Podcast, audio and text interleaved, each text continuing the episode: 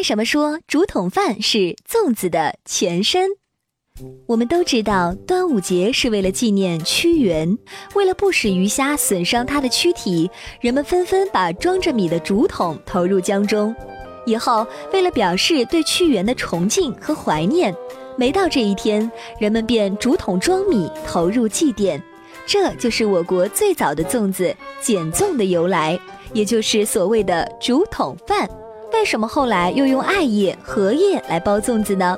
《初学记》当中有这样的记载：汉代建武年间，长沙有一个人晚上梦见一个人自称是三闾大夫，这可是屈原的官名啊。对他说：“你们祭祀的东西都被江中的蛟龙给偷去了，以后可用艾叶包住，用五色丝线捆好。蛟龙最怕这两样东西，这样就不用再担心被蛟龙破坏了。”于是人们便以菇叶果薯做成角薯，也就是粽子，世代相传，逐渐发展为我国端午节食品。